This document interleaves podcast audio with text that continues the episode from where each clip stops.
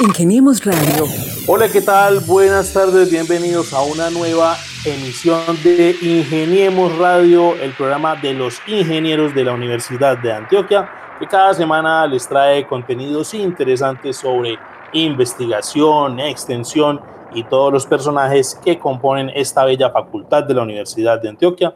Le doy la bienvenida al profesor Francisco Vargas. Profe, buenas tardes, bienvenido. Hola Mauro, buenas tardes para todos, bienvenidos a Ingeniemos Radio. Un saludo especial para Gabriel. Hey, decano, buenas tardes. Bienvenidos todos a el programa con los mejores científicos de la Facultad de Ingeniería de la Universidad de Antioquia. Personajes para destacar e historias para contar. Hoy tenemos un invitado con el que nos podemos echar horas completas hablando del suministro confiable, eficiente, de bajo impacto ambiental y sostenible del recurso energético en Colombia. Se trata de Franklin Jaramillo Izaza, ingeniero químico de la Universidad de Antioquia del año 2001 y doctor de la Universidad de Manchester. Ingeniemos Radio, una presentación de la Facultad de Ingeniería de la Universidad de Antioquia para el mundo práctico. Búsquenos en portal.uda.edu.co, en facebook.com, Facultad de Ingeniería UDA y en nuestras redes sociales, Ingeniemos Radio. Franklin, bienvenido a Ingeniemos Radio. Hola, buenas tardes. Muchas gracias por la invitación. Pues comencemos por entender qué es Seneca y para qué fue creado. La Alianza Seneca es la alianza para la sostenibilidad energética de Colombia. Es fundamentalmente una alianza que se crea en una convocatoria en el marco de ecosistema científico de MinCiencias y se crea con el fin de contribuir eh, a dos aspectos fundamentales. El primero tiene que ver con la diversificación energética y el segundo tiene que ver con la eficiencia energética. Todo esto apuntando a buscar soluciones, tecnologías alternativas eh, eh, de cara a precisamente a la sostenibilidad energética del país. Y esto pues muy conectado a dos sectores fundamentales, que son los que, los que más demandan energía en este país, que es la industria y el sector transporte. Entonces, eh, pues aprovechando esta convocatoria de MinCiencias, conformamos una alianza. Es una alianza pues bastante robusta, seguramente ahorita vamos a tener oportunidad para entrar en detalles en la alianza. Y se conforma pues con el fin de contribuir a la parte técnico-científica, pero también con una componente muy importante, que es la componente de fortalecimiento de las instituciones que hacen parte de esa alianza. Profesor Franklin, esto es lo que puede denominarse un programa de investigación, un poco por el plazo, el cronograma que se tiene.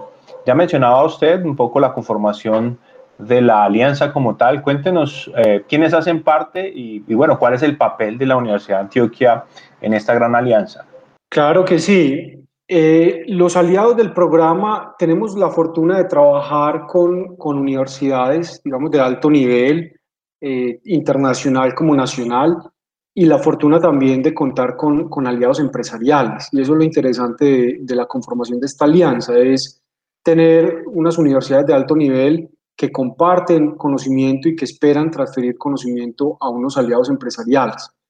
Desde el punto de vista académico, hablamos de 11 universidades eh, del país, siete de ellas están acreditadas y cuatro de ellas están en proceso de acreditación o no están acreditadas. Eh, en este caso, pues hablamos de la Universidad de Nariño, la Universidad del Valle, está con nosotros también la Universidad de La Sabana, la Universidad del Cauca, Quindío, eh, la Universidad de Córdoba y la Universidad de Antioquia hace parte de, la alianza en el rol de universidad ancla, que finalmente es la que recibe los recursos por parte de MinCiencias, los administra, los gestiona y apoya a las demás eh, universidades en esa gestión de procesos. Y las universidades no acreditadas, tenemos la Universidad de Pamplona, eh, la Universidad Autónoma del Caribe, Guajira y la Universidad eh, Tecnológica del Chocó. De resto, pues universidades internacionales de, renombre, tenemos ocho universidades en, en diferentes partes de, del mundo, realmente, pues desde Japón, España, Inglaterra, Estados Unidos, Francia, y tenemos eh, nueve empresas, incluyendo Tecnova, que es la entidad articuladora que nos ayuda con todos los procesos de transferencia tecnológica y acompañamiento, sobre todo al mejoramiento de los indicadores de productividad y competitividad de las empresas que queremos impactar con el ecosistema. Entonces tenemos desde Sumico, Largo, CPM, Frigosinú, que es una, una empresa de frigoríficos de Córdoba, Cenicaña, en el Valle, eh, Clean and Green, eh, que es una empresa de, eficiencia energética en el tema de combustibles, Agropecuaria La Montañita, que es una empresa de procesamiento porcícola, y PTI, que es una empresa eh, integradora de tecnologías para generación de microredes, sobre todo con energías renovables. Entonces, pues ese ecosistema, ustedes ya lo ven, es, es, un programa, como lo dice el señor decano, bastante robusto, en donde hay integración de, de capacidades de recursos, pero también retos importantes, cómo poner a, a funcionar este ecosistema para que de manera articulada pues se resultados y haya interacción entre proyectos. Eso, eso ha sido un tema muy insistente entre nosotros, realmente cómo lograr compenetración entre, las entre los aliados y que se vea un flujo consistente con hilos conductores que lleven finalmente al cumplimiento del objetivo de la alianza. Profesor Franklin Jaramillo, pues entrando en materia, dice que Seneca es un ecosistema científico en donde confluyen actores del sector académico, que ya usted nos describió, del sector productivo, que también nos lo mencionó, y en general de la sociedad en busca de la sostenibilidad, diversificación energética, optimización y uso final eficiente de la energía basado en el aprovechamiento de los recursos renovables de las regiones. Y hay que aclarar también que hacen presencia en 11 departamentos de Colombia. Pero entonces, ¿por qué no le definimos brevemente cada uno de esos ítems o de esas áreas o campos de trabajo de este gran programa de investigación? Me refiero a sostenibilidad, diversificación energética, optimización y uso final eficiente de la energía. O sea, eso como beneficia a las comunidades para que nuestros oyentes que están en diferentes rincones del departamento de Antioquia entiendan más a fondo de qué trata este programa de investigación. Sí, nosotros cuando, cuando pensamos en la alianza eh, pensamos en, realmente la conformación de un paquete tecnológico diverso, aprovechando eh, diferentes capacidades de los actores. Y nos concentramos fundamentalmente en esos dos aspectos de la sostenibilidad energética, que son la diversificación de la energía. Obviamente, pues su palabra lo dice, es, es pensar en fuentes alternativas a las fuentes tradicionales de generación energética. No quiere decir que las tradicionales sean eh, del todo malas, pero sí eh, pensando en, sostenibilidad a largo plazo de nuestra canasta energética y no solamente eléctrica, sino energía térmica, pues hay que buscar en alternativas y sobre todo basados en el aprovechamiento de los recursos eh, renovables regionales. Ahí también fuimos claves porque hay una cantidad eh, de departamentos en Colombia que tienen unas particularidades que debemos aprovechar.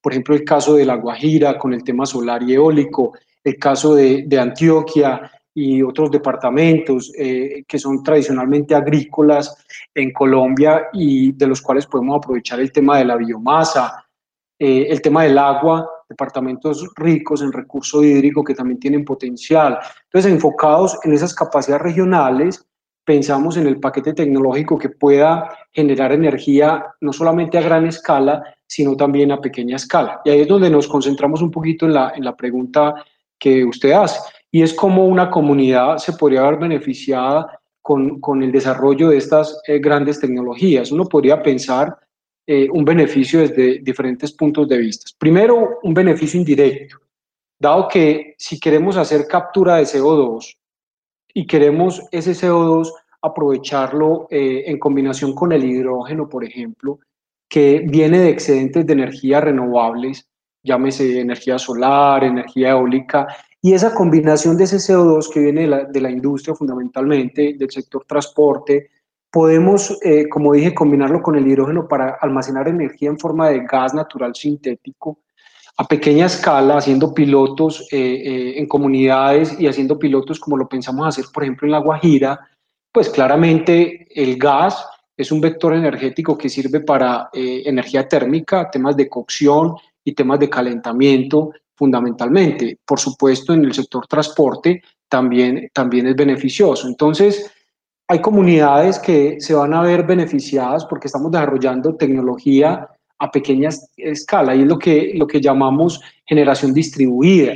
Fundamentalmente, eh, eh, la red, sobre todo la red eléctrica, tiene que pensarse, ya se está pensando y se han hecho, se han realizado logros importantes y avances significativos en ese sentido, en tener generación distribuida, o sea, que hayan unos centros de generación en el país, no solamente centralizados, porque eso ya lo hemos visto, las grandes centrales hidroeléctricas sin entrar en detalles con todo lo que ha acontecido con grandes proyectos en Colombia, pues ya, ya tienen un panorama casi que a corto plazo en términos de, de generación de nuevos proyectos de este estilo.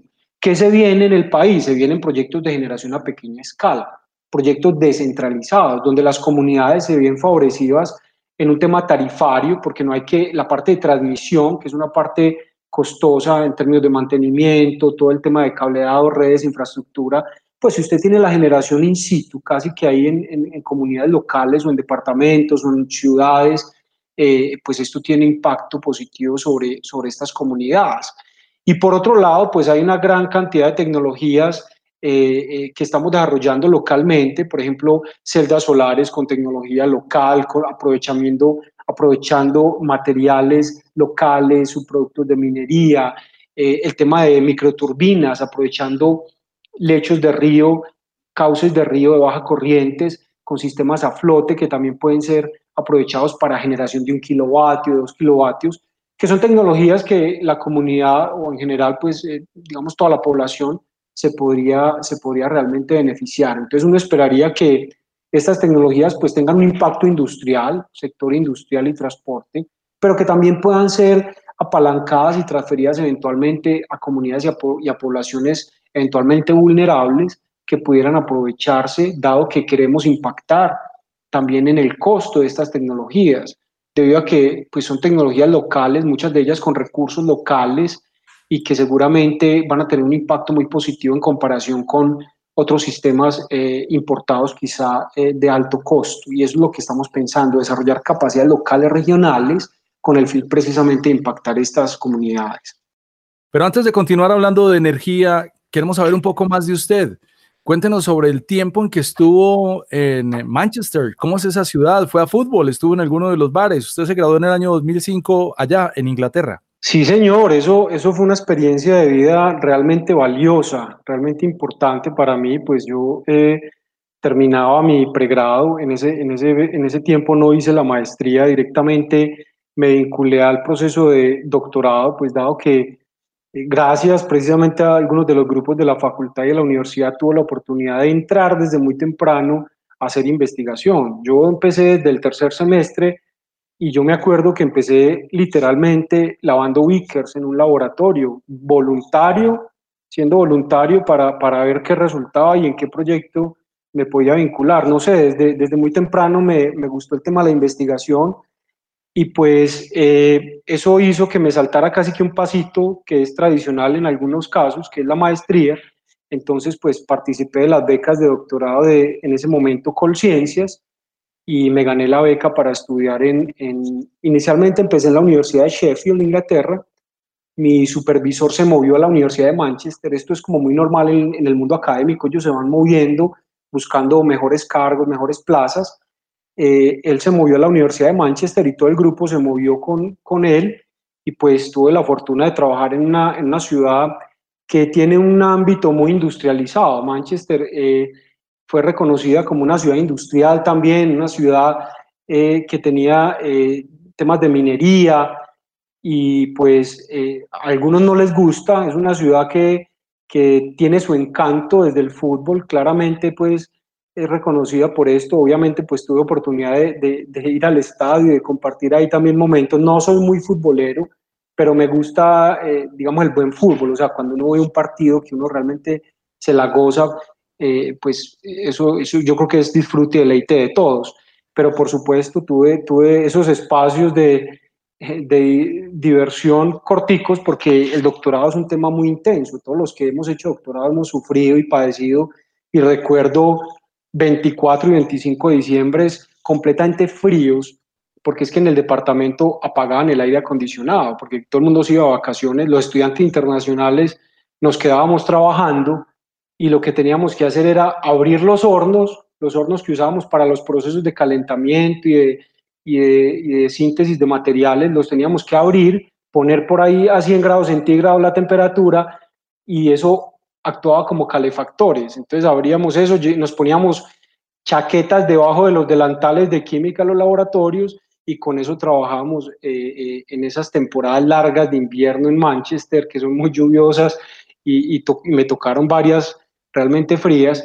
Pero bueno, a pesar de todos esos momentos, yo creo que eh, realmente fue una experiencia bastante valiosa tener la oportunidad de hacer un doctorado en Inglaterra y sobre todo poder eh, continuar con algunas colaboraciones. Gracias a esto, pues tenemos a la Universidad de Oxford, por ejemplo, en la alianza, eh, a través de, de estas, eh, digamos, de estos procesos de formación en el exterior, pues uno conoce mucha gente, ¿cierto? Y pues ahí tuvimos la oportunidad de conocer a un profesor que es muy bueno en el tema de celdas solares, que se llama Henry Sney, que es uno de los investigadores destacados y, y líderes en el mundo con mayor número de publicaciones y patentes y que pues finalmente esto, esto para todos es un beneficio porque nos ayuda y nos ayuda a seguir conectando estudiantes en el tema de pasantías, de formación doctoral y bueno, pues realmente eh, sí fue una experiencia muy importante en mi vida. Profesor Franklin, usted hace parte del grupo CIDEMAT, que realmente es un centro de investigación, que en su momento también fue una apuesta interesante e innovadora.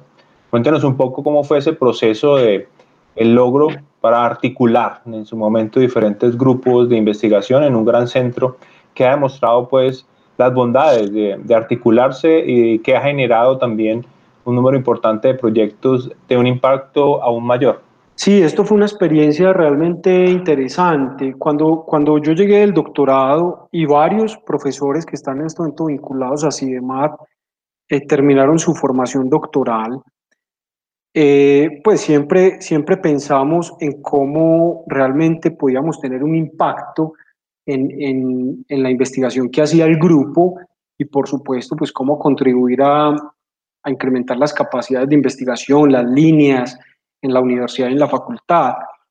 Entonces lo que hicimos fue crear grupos independientes, entonces se creó el grupo de materiales compuestos, se creó eh, el grupo de, electroquímica y materiales electroactivos, teníamos eh, la línea de recubrimientos, que en ese momento no era una línea, sino que se transformó pues también en, en un grupo de investigación, unos de ellos que tenían mayor madurez que otros, y estaba el grupo de corrosión, el grupo de corrosión y protección, que es un grupo de bastante tradición en la facultad, desde los años 80, eh, haciendo investigación.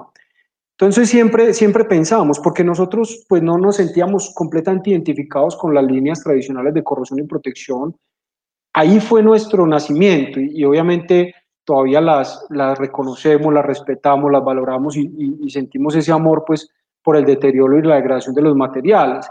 Pero nuestra formación en otros aspectos de los materiales pues hizo que pensáramos en, en una estrategia más unificadora que, que, desarticuladora. O sea, uno podría pensar que pues cada grupo tome rumbo aparte y bueno, y, nos vemos eh, en algún momento en el camino, pero, pero esa no fue la decisión. La decisión fue, eh, dado también el sistema de ciencia, tecnología e innovación en su momento, que quería era sumar capacidades y no desarticular capacidades, pues también fue una decisión muy estratégica en, en, en sumar ese tipo de experiencias desde los grupos y lo que hicimos fue pues crear el centro, crear un centro de investigación y cada uno de esos grupitos se transformó en una línea del centro con cierta independencia. Eso es lo interesante del centro y es que para, para articular una iniciativa como esta realmente tiene que haber muy buena relación personal y tiene que haber muy buena afinidad entre, entre los individuos que la conforman y tiene que haber respeto.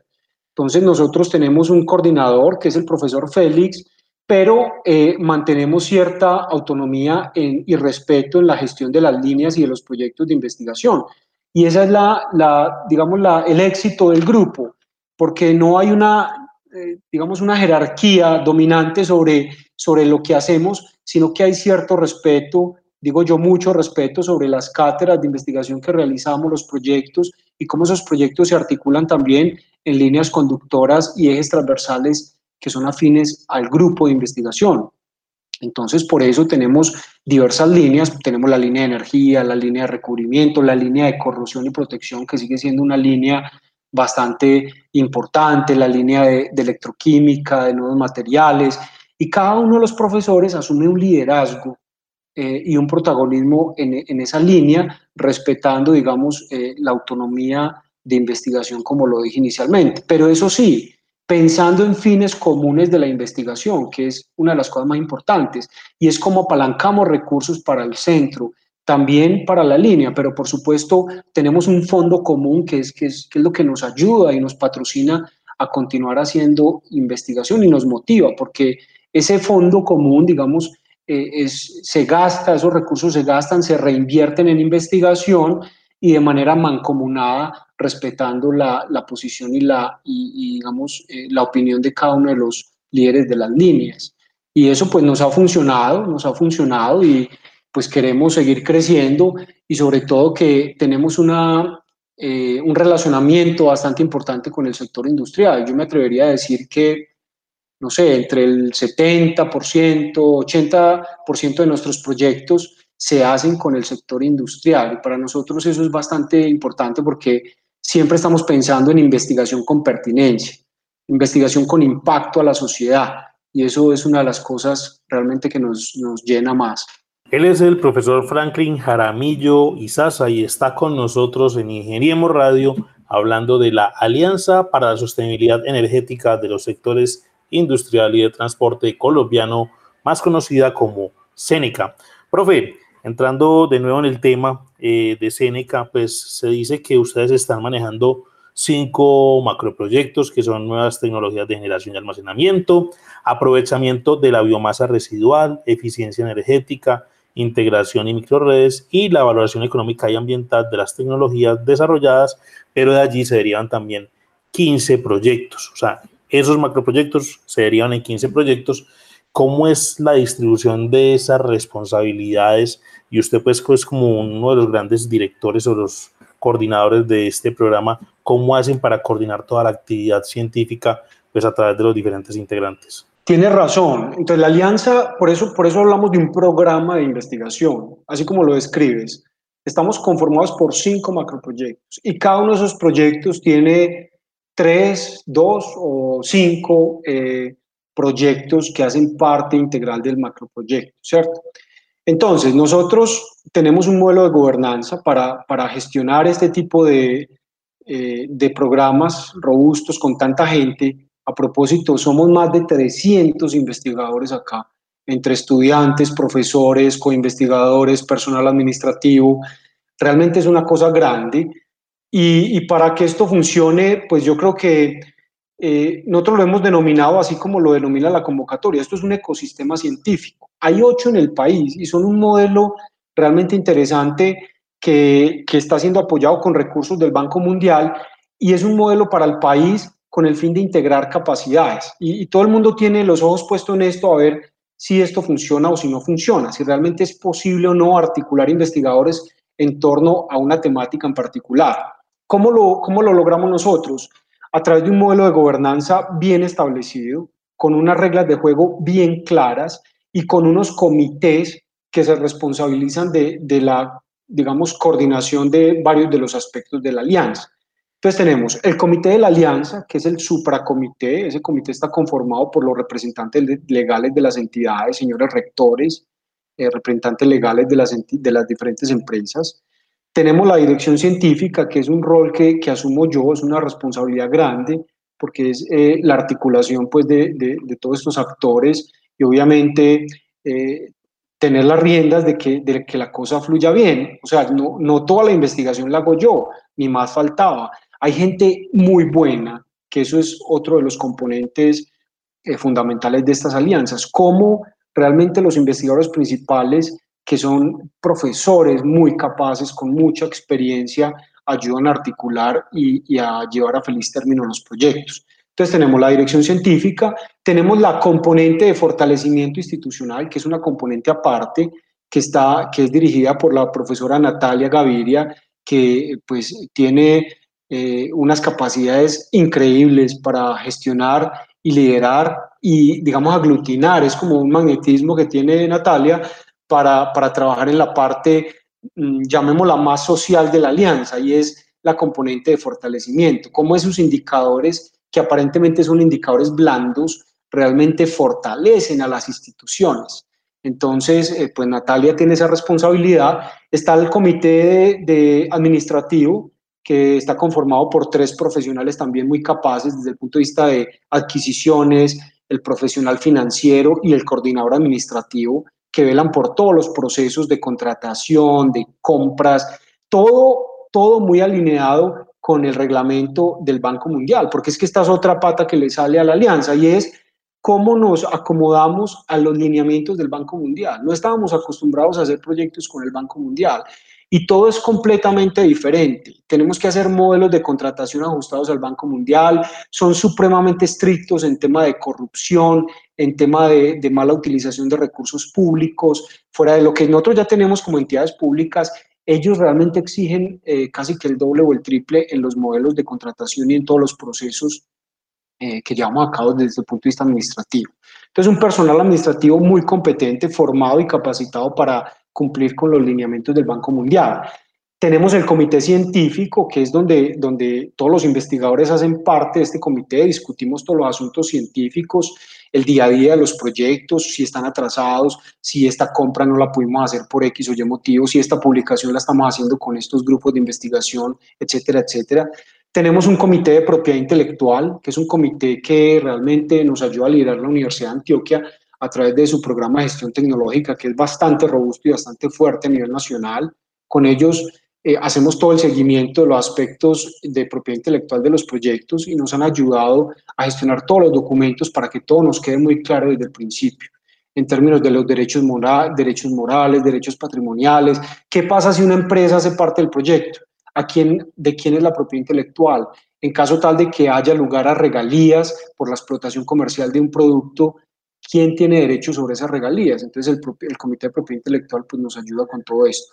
Y finalmente tenemos el Comité Empresarial, que es el comité conformado fundamentalmente por las empresas, con algunos representantes de universidades, en donde se tratan fundamentalmente los aspectos y las necesidades de las empresas, pero también los productos que se van desarrollando en los proyectos, cómo se transfieren y cuáles son las necesidades puntuales eh, eh, para adaptación de esa tecnología en los procesos de las empresas, ya llámese en procesos de combustión o procesos de generación de energía a partir de biomasa o integración de redes eléctricas, en el caso, por ejemplo, de, de las microredes, PTI, o cómo valorar los recursos eh, de residuos de la caña, en el caso de Cenicaña. Entonces, bueno, cada empresa tiene un rol protagónico en cada uno de esos macroproyectos y por eso el comité empresarial. Ese modelo de gobernanza, esa conformación de comités y equipo de trabajo es realmente la que nos ha ayudado a, sacar esto adelante. Y por supuesto, no quiero también dejar de lado el apoyo que hemos tenido desde la universidad. O sea, la universidad tampoco tenía muy claro al principio de cómo, de cómo administrar un programa como estos. No porque no haya administrado programas grandes, la universidad seguramente, pues y con toda razón, ha tenido proyectos quizá más importantes desde el punto de vista de recursos económicos, pero las dificultades a las que nos vemos enfrentados, la articulación de todos estos actores, el uso de los recursos del Banco Mundial ha sido un aprendizaje para todos, desde la unidad jurídica, desde la, desde la unidad de apoyo eh, de la Facultad de Ingeniería, desde la sede de investigación universitaria y desde cada uno de los eh, componentes universitarios, pues realmente todos han puesto su, su granito de arena en la, en la buena gestión de estos recursos. Qué buena historia esta conversación con usted, profe. Además que es muy joven y pues esto resalta el nivel organizativo al que puede llegar una idea como esta. Aún tenemos preguntas pendientes de Manchester. No me ha hablado de ninguna banda de rock local y de eso había mucho cuando usted estuvo estudiando allá. Pero hablemos del área de bioeconomía. Hablemos de investigadores de los grupos de química orgánica, de productos naturales e ingeniería de tejidos. ¿Cómo es esto de las terapias celulares y, cómo se articulan con ustedes para participar en un programa que buscará la generación de alternativas terapéuticas en cáncer a partir de las plantas? Sí, eh, pero yo creo que ahí, pues, nosotros, nosotros nos relacionamos con las otras alianzas. Hay, una, hay unos temas importantes en los cuales convergemos fundamentalmente con, por ejemplo, con la Universidad Nacional en la Alianza de Energía eh, eh, liderada por el profesor Jairo y pues así con otras alianzas también hemos, hemos encontrado puntos comunes. El caso que usted menciona es un caso que tiene que ver fundamentalmente con la componente de fortalecimiento, dado que hay mucho que aprender en los modelos de relacionamiento con las otras entidades y cómo los indicadores de calidad se pueden eh, alcanzar y se pueden mejorar, ¿cierto? Cómo se dan procesos de reacreditación institucional. Y todas estas experiencias, pues las compartimos en, las diferentes alianzas. Entonces, desde la componente técnico-científica no necesariamente eh, tenemos un relacionamiento directo porque son temas, pues obviamente muy diferentes. Temas cáncer y temas energía, pues pueden converger eh, a nivel molecular quizá, ¿cierto? Porque finalmente, pues cuando uno tiene una molécula que cumple una función terapéutica o que cumple una función energética, pues pudiera tener algún relacionamiento.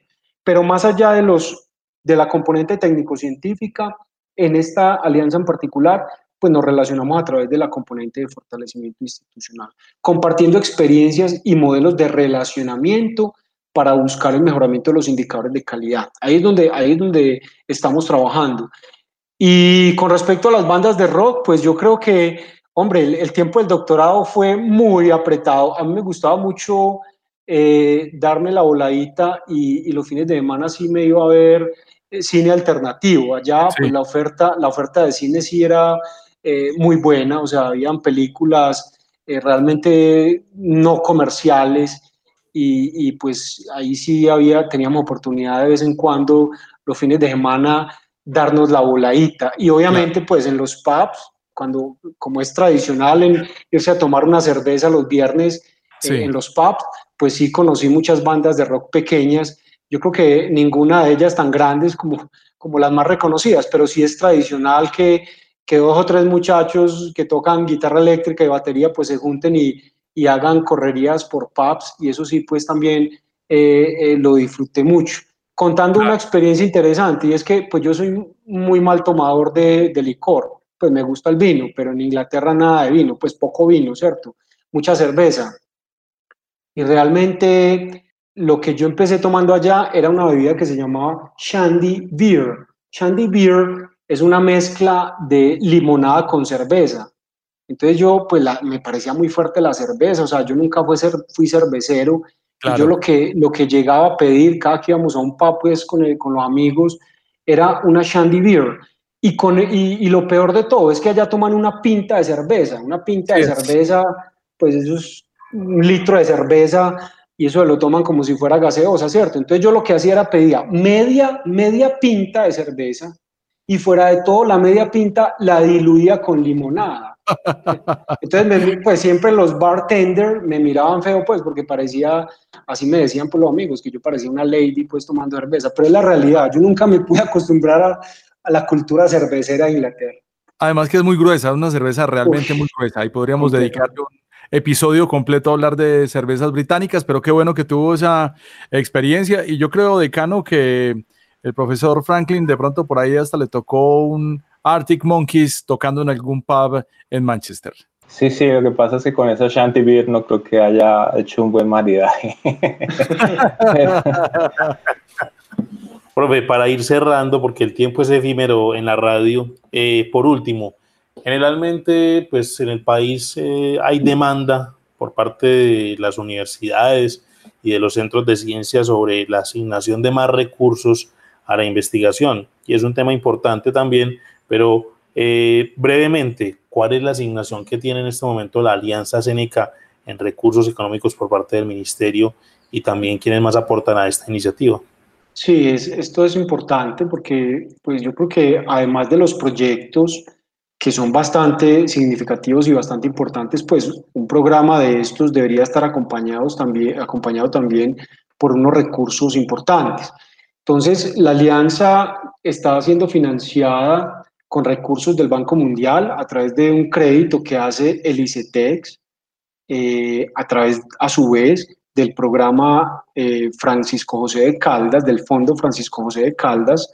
Estos recursos eh, son a través de un préstamo y se busca fundamentalmente el fortalecimiento de las instituciones de educación superior, desde su componente investigativa, pero también de indicadores de calidad. Hablamos de 17.978 millones de pesos en recursos frescos que le ingresan a la alianza por parte de este préstamo con el Banco Mundial. Y adicionalmente a esto, digamos, la sumatoria entre recursos frescos y recursos de contrapartida eh, que aportan las diferentes entidades. Frescos y en especie, eh, la alianza en total suma 35 mil millones de pesos. Que, pues sí, es, es un, un, gran reto administrar de manera eficiente estos recursos. ahora con este, con este escenario de pandemia, pues no hemos hablado de eso, pero, pero sí eh, ha sido un reto aún mayor, porque, porque la sobretasa del dólar, el tema de, de, eh, de las compras, pues se ha frenado bastante y, y, para todos pues ha sido un reto administrativo poder gestionar estos recursos, sobre todo durante este año. Pero yo creo que ya se va viendo lentamente un tema de, de recuperación con acceso parcial a, a, los laboratorios, ya muchas empresas eh, nos están cotizando de manera normal, pero sí hay un incremento, estamos viendo unos, unos escenarios en temas de tasa representativa del mercado que han superado nuestras expectativas y sobre todo pues que todo el mundo quiere recuperarse, entonces claramente eso se ve reflejado en los precios y, y administrar estos recursos en esta época pues no ha sido nada fácil tampoco. Sin duda alguna quedan muchas preguntas por hacer, sin embargo no queremos abusar del tiempo del profesor Franklin, pero tampoco vamos a dejar de felicitarlo por ese papel tan importante que está desarrollando en un gran proyecto, en un gran programa de investigación una, una apuesta importante del gobierno nacional tratando de hacer investigación de alto impacto. Hemos escuchado los grandes desafíos, no solo desde los científicos, sino lo que implica un modelo de gobernanza efectivo para sacar adelante tantos proyectos que puedan articular un número importante. Escuchábamos cerca de 300 investigadores, instituciones de diferente índole, tanto pública como privada, no solo universidades, sino el, el sector productivo aquí involucrado.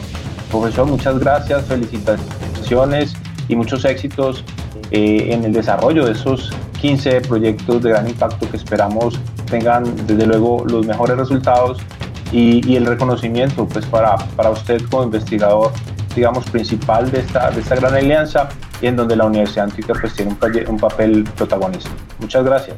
No, gracias a ustedes por el espacio, por siempre estar pendientes de, del proyecto, siempre han estado muy pendientes y eso, y eso nos ayuda a no sentirnos solos, porque cuando uno carga esta cruz, llamémosla cruz con cariño, eh, realmente pues en algunos momentos se siente muy solo, pero yo creo que eh, con personas pues como ustedes y en la facultad, en general en la universidad, pues hemos visto el respaldo total, incondicional y eso nos ha ayudado bastante a, a seguir adelante. Ojalá le podamos seguir haciendo seguimiento, ojalá podamos eh, compartir otros espacios que, que, podamos mostrar resultados, que las tecnologías ya estén andando, que tengamos prototipos y que podamos ver, eh, digamos, en funcionamiento los desarrollos. Ojalá más adelante podamos compartir otros momentos. No nos atrevemos a muchas cosas porque son difíciles, pero son difíciles porque no nos atrevemos a hacerlos. Por lo menos eso decía Séneca, el filósofo. Muchas gracias, profe. A todos nuestros oyentes también que estuvieron acompañándonos en esta emisión de Ingeniemos Radio. Muchas gracias por seguirnos acá en la emisora cultural 1410 AM de la Universidad de Antioquia y los esperamos para una próxima edición en la próxima semana. Muchas gracias y feliz tarde.